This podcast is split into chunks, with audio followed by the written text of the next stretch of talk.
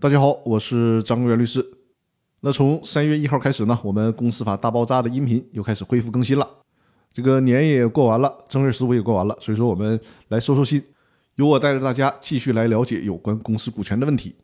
那这一期和大家分享的话题呢是公司没有账导致无法清算，小股东的权利应该怎么维护呢？在上一期里面，我们一起学习了《公司法司法解释二》第十八条的规定。知道了，公司无法清算的时候，债权人可以向相关责任人讨债，也就是说呢，要求相关责任人对公司的债务承担连带责任。但是司法解释里面只规定了债权人有这个权利，但如果是清算义务人不履行或者怠于履行清算义务，损害的是其他股东的利益，那么其他股东可不可以请求损害赔偿呢？这个问题在公司法司法解释二里面似乎没有交代清楚。根据《公司法司法解释二》的第十八条的规定，也就是清算义务人没有尽到清算义务，应当对公司债务承担相应的民事责任的规定。这个规定呢，已经足以保护公司债权人的利益了。但是呢，当清算义务人不履行或者怠于履行清算义务，造成公司财产损失，没有损害到债权人的利益，比如说公司对外没有债务，或者说呢，债权人根本就没有提出损害赔偿的要求，在这种情况下，如果公司有剩余财产的话，本来股东是可以分配剩余财产的，但是因为清算义务人把财务账册都给搞丢了，或者呢根本就无法知道公司到底有哪些财产了，那么公司其他股东的利益肯定就受到了损害。这种情况下，其他股东的利益如何保护呢？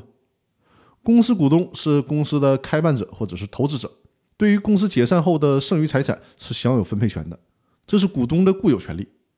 公司股东由于人数众多，持有的股权份额不同。不可能全都参与公司的经营与管理，尤其是小股东。众多的小股东由于不能参与公司的经营管理，不能对公司重大的事务参与决策，这些小股东的利益往往会受到公司董事或者是控股股东的侵害。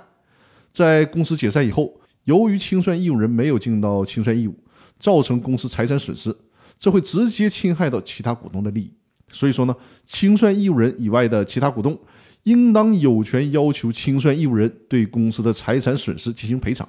注意啊，这并不是我个人的观点。虽然这个观点没有写进公司法的司法解释里面，但是呢，最高人民法院在其出版的《公司法司法解释二：理解与适用》这本书当中披露了这个观点。所以说，这也可以认为是代表着最高法院的观点的。实践中如果遇到了类似的问题，小股东们可以依据这个观点向法院主张自己的权利。